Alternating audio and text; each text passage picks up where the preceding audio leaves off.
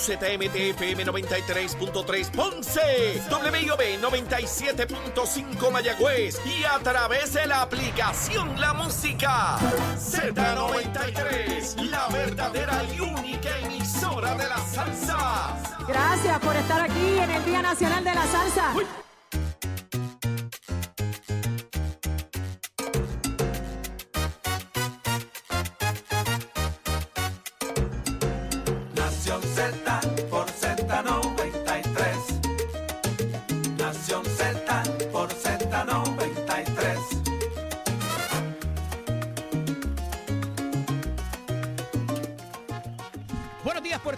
bienvenidos a Nación Z, continuando la conversación con ustedes, este que les habla el licenciado Eddie López, a través de la emisora nacional de la salsa ZZZ93, a través del 93.7 en San Juan, 93.3 en Ponce, 97.5 en Mayagüez, y sepa que estamos también a través de Mega TV, el canal 12 en el área metro, en el 11 en el suroeste, Dish eh, es el 18, Claro el 16 y DirecTV el 169. Hice mi asignación anoche. Así que ahí están todas las maneras de eh, sintonizarnos, pero también tienen el Facebook Live para aquellos que están dentro y fuera de Puerto Rico y la aplicación La Música, donde también tienen la sección de podcast que puedes revisitar todos y cada uno de nuestros segmentos. Un privilegio estar con ustedes en una nueva mañana de martes 13 de febrero del año 2024. Dos personas que respeto y distingo mucho cumplen años en la mañana de hoy, el ex gobernador Aníbal Acevedo Vilá y el amigo José Julio Aparicio, el Chejulín. Así que felicidades para ellos. Y en la mañana de hoy me acompaña nada más y nada menos que el licenciado Carlos Rivera y Santiago, exsecretario del Departamento del Trabajo. Aquí le damos la bienvenida. Buenos días, Carlos. Buenos días, saludos a toda la audiencia y estamos víspera de San Valentín. Así es. Así, que aquellos que no han comprado sus arreglitos, sus chocolatitos, pues mire, tienen que correr ya y tenerle esos detallitos porque si no mañana la va a pasar mal. Me decían unos amigos que hoy se celebra un día particular que es el día de antes de San, San Valentín, Valentín. porque tú celebras con San Valentín con oficial y, Y- y el extraoficial. extraoficial es el día de hoy, pero Oh, wow, eso es otra cosa distinta. Así mismo. Mira, es. tenemos un programazo para ustedes en la mañana de hoy, un banquete, un verdadero banquete, además del licenciado Carlos Rivera, que me honra con su presencia. Estará con nosotros dentro de un rato el licenciado Francisco González Magás. Eh, Paco ha sido el abogado de la Comisión Estatal de Elecciones de la comisionada Vanessa Santo Domingo. Estuvo ayer eh, presente en el, en el litigio que eh, se había citado a la vista, que fue pospuesta porque hay que enmendar la demanda y nos hablará acerca de cada uno de esos detalles. También tenemos nuestro panel de la licenciada Rosa Seguí con la senadora Nitza Morán, mucho que hablar eh, con ellas también acerca de lo que está pasando en Puerto Rico y la cuestión que tiene que ver con lo electoral, Carlos, eh, que está caliente y todavía hay unas cosas que quedaban por ponerse de acuerdo, o tú sabes que cuando hay desacuerdo entra la presidenta Correcto, de la Comisión Estatal de Elecciones decide. Ujú. a decidir las, diversas situaciones. Así que hablaremos con ella sobre unas cuantas cositas de esas, cosas que han pasado en el país, cosas que han trascendido aquí en la mañana de hoy Ah. a través de Z. la primera apuesta de Nación así. Z con el compañero Leo Díaz en su entrevista con eh, Rafael Tatito Hernández, eh, una revelación que le hace muy importante y Contundente esas expresiones. contundente y valiente judicial, porque eh, pudiera tener algún tipo de rebote, ¿verdad? Y quizás deberíamos eh, comenzar con eso, Carlos, eh, porque la pasada semana, recuerdo el día martes, estaba en el programa de televisión en horas de la tarde y eh, llega la, la representante Lizy Burgos al programa donde estábamos eh, y denuncia que se le había sacado del Ujú. hemiciclo.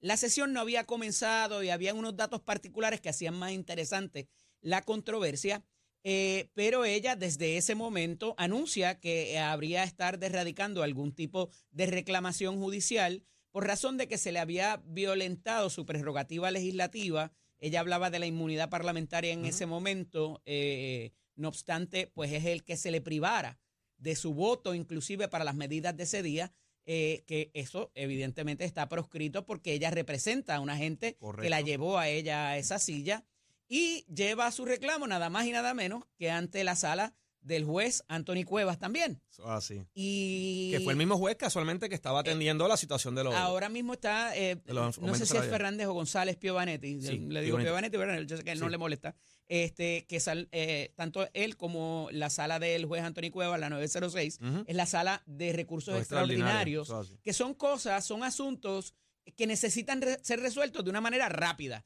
Mire, olvídese de la palabra expedita, porque yo creo que ya todo el mundo la conoce, pero eso hay que resolverlo rápido porque pudiera desencadenar en otras injusticias. Y una de las cosas que se señala en la prensa escrita en la mañana de hoy es que esto pudiera llegar al Supremo. Definitivo. Cuéntame, cuéntame de Bueno, tu parecer en de- cuanto a esto. Definitivo, este, esto es un pleito, ¿verdad? Que va a traer cola. Eh, yo creo que también las expresiones esta mañana, como hablábamos de, en este caso el presidente de la Cámara, eh, va de alguna forma a, yo creo que a provocar una, una discusión pública y de igual manera a nivel de los tribunales, pues yo creo que el tribunal debe haber escuchado esta situación. Aquí lo que se está, eh, y aquellos que no escucharon la entrevista en horas de la mañana, lo que está diciendo el presidente de la Cámara prácticamente es que esto es como algún tipo de venganza o algún tipo de acción de parte de la rama judicial eh, precisamente por no haberse aprobado de alguna manera eh, el aumento salarial que tenían los jueces eh, ¿verdad? Eh, pautado.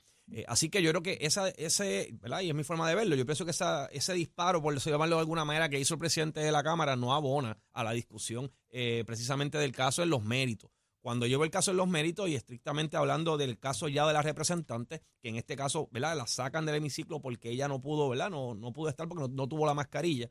Eh, yo había hecho unas expresiones a nivel de mis redes sociales de que desde la perspectiva laboral eh, entendía que como patrono se había excedido al imponer esas prohibiciones porque entiendo que hay medidas menos onerosas para lograr el mismo propósito. Número uno. Y número dos es que no se había elevado a, A una orden administrativa. que lo dijimos desde aquí, que es lo que ameritaría para llevar ese tipo de restricción, no necesariamente a través de un comunicado, a través de un correo electrónico, imponiendo esta determinación. Que Pero aún así, el asunto de que el, el sargento de armas, a quien respeto, quiero y distingo también, el amigo eh, Luigi Torres, eh, también eh, no estaba facultado en ley para llevar a cabo ese proceso porque cuando sepa, cuan- para cuando único se puede llevar a cabo la remoción de un legislador, es quien sea el presidente, sea el presidente de la Cámara o el presidente incidental, lo que se llama, que a veces eh, hay, alguien sustituye al presidente Ajá. de esa banca, y desde esa banca se da la instrucción entonces, y tienen que ser unos asuntos muy particulares Y es algo extremo, que Eddie. tiene que ver con violaciones al reglamento del cuerpo. Fuera de eso, no se le puede tocar, no se le puede dejar, Correcto. no se le puede de- ni tan siquiera levantar la voz a un legislador, porque esa es la democracia. Esa es persona función. es el equivalente a todos los constituyentes, como si el sargento de armas tuviera ante sí a todos los pueblo. constituyentes que votaron por esa persona. Definitivo, y por eso es una medida drástica la que se tomó, demasiado drástica. Para mí no se justifica. Y sacando la parte parlamentaria y lo que regula desde la perspectiva de la Cámara, desde el punto de vista patronal, yo he hecho expresiones de que un patrono sí tiene el deber de proteger a sus empleados bajo la ley de seguridad, seguridad y salud en el trabajo. Sin embargo, tiene que ser proporcional. Yo no puedo pe- pedirle, por ejemplo, a un empleado que venga con un traje espacial porque yo no quiero que contamine a nadie, simplemente argumentando de que quiero proteger a los empleados. No hay una verdad, una razonabilidad. Distinto es que, la, que estemos hablando de un hospital, que estemos hablando de un área donde se necesita tener una salubridad por el tipo de trabajo que se hace, pero en el hemiciclo, y uno va al hemiciclo, aquel- ese techo es altísimo, sumamente separado la gente donde está inclusive desde el distanciamiento. Así que entiendo que no se justifica el imponerlo. El recomendarlo puede hacerlo, inclusive regalar mascarillas. Pero en este caso, el haber sacado, yo creo, a la, a la representante, yo creo que el, el- el presidente se extralimitó. Así que vamos a ver finalmente qué ocurre con el caso. El juez lo que hizo fue que de manera temporera le dijo que tiene que permitirle la entrada. Así que hay que ver qué ocurre en los méritos con este caso. Eh, ciertamente, y, y qué va a ocurrir con esta denuncia que hace Rafael Tatito Hernández, dice que tiene otras, ahora a las 8 y 30 tiene una conferencia de prensa también, y que va a hacer otras revelaciones.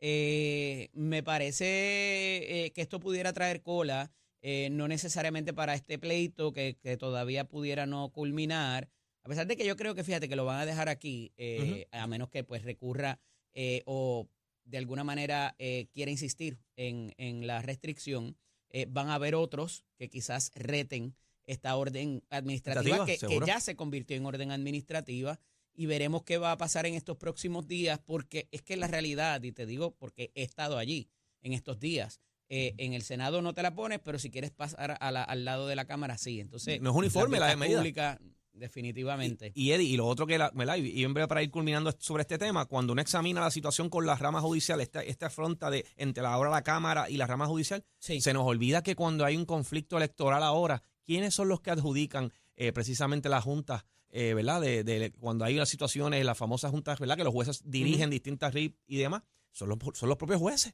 Así que desde la perspectiva política, entrar en una guerra acercándose a unas primarias y unas elecciones, yo creo que no es el momento tampoco. Pero vamos a hablar de eso, eh, porque fíjate que eh, para esos propósitos también, o lo que menciona Rafael Tatito Hernández, que esto está atado a lo que es el aumento de los jueces eh, que no logró alcanzar los votos. Y la realidad es, y yo le he dicho desde estos micrófonos, eh, que los cuatro, los cinco partidos están en contra de esto. Están en contra a menos que también a los legisladores se le, se le aumente. Y no han tenido la valentía de decirlo públicamente, quizás como lo expresan por lo bajo. Eh, o sea que esto no es solamente Rafael Tatito Hernández, sepan esto, ¿verdad? Eh, aquí no hay un consenso para que esa medida pase, sino hay otras eh, que le acompañen. Pero por eso se recoge en lo que es una resolución de presupuesto. Pero está establecido que para el aumento de los jueces tiene que ser una ley que enmiende a su vez la ley de la judicatura. Correcto. Eso no ha pasado. Entonces, si bien el dinero está dispuesto, está, está puesto en esa resolución de presupuesto, eso es para este año. Ah, el año que viene van a alegar de que hay otra ley especial que dice que una vez tú le aumentas el salario a un juez, tú no se lo puedes Es bajar. Porque eso atenta contra eh, lo La- que es la independencia judicial de que un juez esté a merced de otra rama para eh, que su compensación dependa de ello. Y para evitar eso se pasa esa ley. Dice, ya una vez tú estás ahí, tú no puedes, de hecho, no puedes, hay tribunales que tú no los puedes eh, suprimir. Correcto. Eh, los de instancia lo puedes hacer, antes cuando Hay eran los de no. distrito, eh, los municipales, pero hay unos, hay unos tribunales que, como el Supremo, Correcto, que tú no lo puedes, ninguna otra no rama los puede disipar. Así que, dicho esto, hay todavía una ficha, y te lo mencionaba ahorita fuera de micrófono, que es la Junta de Supervisión Fiscal, que hemos visto que ha entrado a modificar, derogar Drogar leyes. y de alguna manera suspender la entrada en vigor. Y son tres distintos. Y- Porque te pueden eliminar parcialmente alguna disposición de leyes existentes o las que se acaban de aprobar. Por eso es que digo que pueden suspender también. Eh, y entonces pudiera parecer que Rafael Tatito Hernández, presidente de la Cámara, ha tenido una relación muy cercana a la Junta de Supervisión Fiscal y lo vemos en el asunto de los 13.7 millones del préstamo de Dorado. Y quizás la venganza de Tatito, por decirlo, va a Se- ser la Junta. Y, y voy más allá. Mátate eso ahí porque esta gente no tiene el, el mecanismo en ley que utilizaron es el incorrecto. Y yo voy más allá. La Junta, además de derogar y hacer todos estos cambios, yo diría que hasta, hasta cierto punto legislar, porque ellos indican por dónde es la línea que ellos quieren que se legisle y en muchas ocasiones dirige precisamente lo que es la legislación a nivel de la Cámara, porque al, al reunirse con la Cámara o con el Senado le dice "Es lo que, esto es lo que yo estoy dispuesto a aprobar, o le dice al Ejecutivo esto es lo que yo estoy eh, dispuesto a, a que se apruebe, eh, y en ese sentido dirige también eh, hasta cierto punto lo que es la legislación a nivel local. Así que va a estar sumamente interesante y vamos a ver si finalmente se le pone un tranque ante la Junta eh, este tipo de legislación. Mira, un poco para poder cubrir todos los temas, sentencian ayer a 63 meses de cárcel y, se- y 160 meses de servicio comunitario a Ángel Pérez, unas expresiones de la juez presidenta Aida Delgado muy particulares en cuanto a cómo se dio toda esta situación. De ordinario los jueces son bastante parcos de hablar de los casos, a veces te hablan de la familia, y, pero, pero la juez se extendió en- un poco en la, quizás en, en la manera tan flagrante eh, que se exhibió, y es uno de los puntos de lanza que utiliza la defensa de Ángel Pérez a la salida del tribunal para decir, ¿sabes qué? De eso mismo que estaba hablando la juez, Eso de esa foto que la gente dice que eran pasteles, ¿verdad? La foto de los famosos Me recuerdo los pasteles. pasteles, la yunta. Ahí la fiscalía pudo haberse excedido en su prerrogativa de lo que se llama el descubrimiento de pruebas, que es que al acusado, eh, usted fiscal, tiene que darle, tiene que la compartir toda la información para poderse defender, y tú fuiste fiscal, Carlos. Y que esa foto, incluyéndola en el, pleno, el, ple- el pliego acusatorio, e incluyéndola en las mociones de principio, las mociones, eh, eh, lo que se llama de umbral que existen entre una parte y la otra en los comienzos del juicio, fue altamente inflamatoria sabiendo que esa foto se iba a publicar y que ya no iba a haber ni favor para el, acusado ni mucho menos la oportunidad de eh, recurrir a un jurado imparcial. Y me parece que pudieran tener algún planteamiento por ahí, algo de razón. ¿Qué te parece? Bueno, ciertamente ahora va todo lo que tiene que ver con la publicación de fotos, información, las redes sociales, pues cambia el juego desde la perspectiva de, ¿verdad? De, las ramas, en este caso, los casos que se ven en los, tribunales, las transmisiones también que se dan a nivel aquí en Puerto Rico. Eh, así que ellos lo que están planteando es que creó algún tipo de perjuicio indebido, eh, fue inflamatorio ese posible jurado, era imposible que fuese un jurado imparcial porque ya habían visto o se habían circulado esas fotos y tendrían que, alegar hasta cierto punto que la fiscalía eh, hizo eso, ¿verdad? Adrede, quiso hacerlo para inflamar eh, y que por consiguiente no iba a tener un jurado imparcial. Yo creo que lo veo difícil como quiera, ¿verdad? Veo una situación sumamente difícil que puedan eh, prosperar o ganar de alguna forma a nivel apelativo, pero ciertamente los abogados van a hacer todos los planteamientos que sean ¿verdad? necesarios para tratar de, de ¿verdad? representar a su cliente. entiendo de igual forma que las expresiones que hizo la juez, yo creo que quería llevar un mensaje contundente eh, a todos los alcaldes, a todos los funcionarios públicos de cero tolerancia a la corrupción y hasta cierto punto marcar un ejemplo, decir, mira, este es el ejemplo que estamos marcando aquí para los, otros Pero que me estén parece pensándolo. Que ese asunto de, de, fiscalía era unheard of, eso no había pasado antes. Sí, yo creo Y con el caso de Tata Charbonnier, me parece que se materializó, aunque ya fue en los primeros días de juicio con el asunto de enterrar el dinero o del termo. O son cosas que, y lo he dicho aquí, que no se te borran de la mente no solamente a los jurados, no solamente a los propios jueces, sino a la ciudadanía que está pendiente a ver qué pasa con el juicio. Pero recuerda que siempre la fiscalía, quizás ahora con la parte de las redes y la ¿verdad? y, la televisión y demás, pues ha sido un poco más fuerte. Siempre ellos hacían sus conferencias de prensa y ellos hacían siempre su espectáculo hasta cierto punto. Estos son los cargos que tenemos. Tenemos 75 testigos, 20 eh, expedientes, ¿verdad? Y tratar de creer que tienen todo una, ¿verdad? un andamiaje ya en contra de la persona para de alguna manera influenciar hasta cierto punto en la opinión pública. Yo creo que esto es algo que lo hemos visto ya en el pasado, quizás ahora con lo de la foto eh, ha sido un poco más fuerte, pero yo creo que se ha repetido. Así que por eso es que veo un poco difícil eh, estrictamente en esa parte nada más que pueda de alguna manera prosperar, porque hay prueba independiente. Vamos a suponer que toda la demás prueba se suprima de alguna forma, existía prueba independiente para probar todo esto. Carlos, desde el punto de vista del fiscal, ¿qué pasa ahora con la reclamación que eleva la, la defensa eh, para propósitos de apelar en el primer circuito?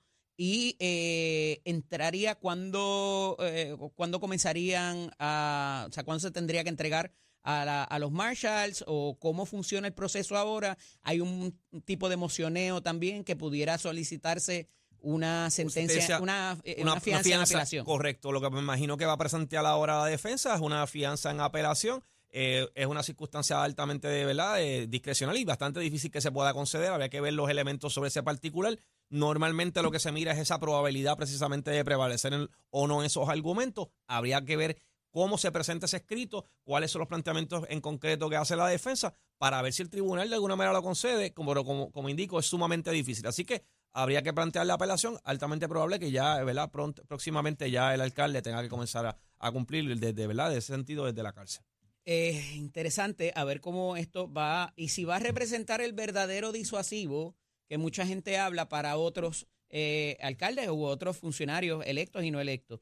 Así que veremos. Esperemos que así sea. Mira, eh, por otra parte, todavía tenemos un poquito de tiempo, unos minutitos. El CIO, el ex CIO, el, Chief Information Officer, la persona, lo que es PRITZ ahora mismo, la cuestión de tecnología, el jefe de, de, tecnología en el cuatrenio del 2013 al 2016, bajo la administración de Alejandro García Padilla, Giancarlo González, el ingeniero Giancarlo González, prevalece en su aspiración de manera, eh, ¿verdad?, de instancia, en la de primera instancia, para propósito de ser el próximo representante del consumidor ante la Junta de Gobierno de la Autoridad de Energía Eléctrica.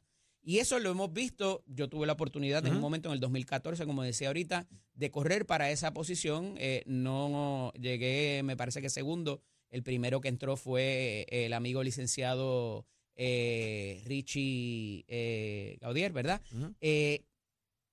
Y desde esa posición, pues en un momento dado se exigían unos requisitos para tú participar. Primero que nada era un tipo de terna de alguna asociación que tuviera que ver con el consumidor, eh, te refiriera eh, y entonces el gobernador escogía así el nombramiento. Eh, digo, esto es, esto es para otra cosa, pero para propósitos de inclusive participar de esa elección, había un requisito. Y esos requisitos como que hubo un buff-up de ellos, se, se fortificaron y una de las cosas que exigen, que yo creo que es la controversia aquí, es que le requiere a ese candidato o candidata que más allá de su formación profesional haya tenido al menos 10 años de experiencia en algún asunto relacionado con energía. Yeah. Así está dispuesto. Sumamente amplio. El, el, el licenciado, el, el ingeniero González tiene un grado en ingeniería de una, de una universidad americana muy prestigiosa. ¿Eso tiene que ver con energía o no? Entonces, ¿quién lo va a determinar? Que va a ser la oficina del ombudsman, eh, que es quien corre el proceso también por disposición de ley. Eh, al final del día, ¿qué pudiera haber aquí? Quizás lo identifican con el Partido Popular y por eso es que ha ocurrido esta, esta ofensiva en contra del único candidato Pero, que, y- que y a- aspiró para eso. Y a eso iba. Yo creo que yo soy, ¿verdad? Y hablo en mi carácter personal. Yo no soy partidario de continuar eh, poniendo requisitos onerosos para que las personas puedan entrar al servicio público. Cada vez es más difícil conseguir personas que estén dispuestos a trabajar en el servicio público. Esto sin, sin hablar nada más de la compensación, porque se habla mucho precisamente de los empleados públicos, pero cuando uno mira la compensación y lo compara con el sector privado, el que está en el sector privado muchas veces no va a entrar al servicio público porque va, va a ser un, ¿verdad? Va a bajar de salario. Así que en el caso particular, yo no creo que haya, primero es un solo candidato como tú mencionas, no habían otros candidatos. ¿Qué vamos a hacer? Nos vamos a seguir, nos vamos a quedar sin una persona que represente a los consumidores. Así que yo creo que tenemos que también hacer accesible el que las personas que interesen entrar al servicio público puedan entrar. Y si tenemos una persona que tiene una preparación o existen personas con la preparación que puedan hacer ese trabajo, pues mira, vamos a ver de qué manera podemos que esas personas se inserten al servicio público y aporten, que es lo que todos queremos. En efecto. Este, tenemos que ir a ya mismo a una pausa, pero antes, y bien importante, nos escuchan a través de Z93, estamos también a través de Mega TV. Y es momento de hablar de deporte con nuestro compañero Tato Hernández, porque somos deportes. Tato, buenos días. Buen día. Échale, muy buenos días, muy buenos días. ¿Cómo va la estadía? Todo bien, todo bien. Ya estoy en mi casa, me dieron de alta. Ah, contra, qué bueno. Gracias a Dios, los resultados salieron negativos. Muy contento por eso, estaba un poquito preocupado y muy contento con la con toda la ayuda que me dio ya el doctor Cente y toda la gente en las oraciones y en apoyo que me escriben y que me llaman. Y aprovecho para saludar al sobrino de Jorge Suárez que está ahí. Saludos. Saludos, licenciado. Mucho, mucho cariño y afecto para Igual usted. para ti, igual para ti. Se le respeta y eso es vacilando acá. Y ya usted sabe ahí que con Eddie, pues hay que tener cuidado porque Eddie es yankee. Pero se le quiere. Vamos a los deportes, que la cosa está interesante, muchachos. Anoche había solamente un jueguito en el voleibol femenino. Eran las atenienses de Manatí visitando a la Met de Guaynabo. Ese juego fue a las 8 de la noche en el Coliseo Mario Quijote Morales. El resultado final fue que las Met de Guaynabo vencieron a las líderes, a las atenienses de Manatí en cuatro parciales. La puntuación fue 25-23, 25-22. Manatí gana el tercer set 29-27, pero el último vuelve y lo gana Guaynabo 25-21. FEFA lideró la ofensiva metropolitana con 21 puntos y por Manatí Carlota Santos con 20 puntos. Más o menos el standing está así, más, sin contar ese juego de anoche. Manatí 7 y 2, Santurce 6 y 3, Cagua 5 y 3, Junco 5 y 3, Corozal 4 y 4, Naranjito 1 y 7 y Guaynabo 1 y 7 también. Esa es la acción del voleibol femenino. Esta información está en la página de la Federación de la Liga de Béisbol Femenino de Puerto Rico en sus redes sociales y tanto como en mi página Somos Deporte. Y esto es con el auspicio de Mestre Escuela que te informa. Ya el 15 oficialmente comienzan nuestras clases en Mestre Escuela, febrero 2024. Tienes hasta la semana que viene para últimos procesos de matrícula. Puedes visitar nuestros recintos en Caguas, Vega Baja, Bayamón, Ponce y Mayagüez. Óigame, lo más interesante es que usted compare facilidades y equipos. 787-238-9494 es el numerito a llamar porque quiero recordarle que Mestre Escoles construye tu futuro. ¿Te gusta la jalatería y la pintura? ¿Te gusta la soldadura industrial? Visita Mestre Escoles. Oiga, achero, give it a my friend.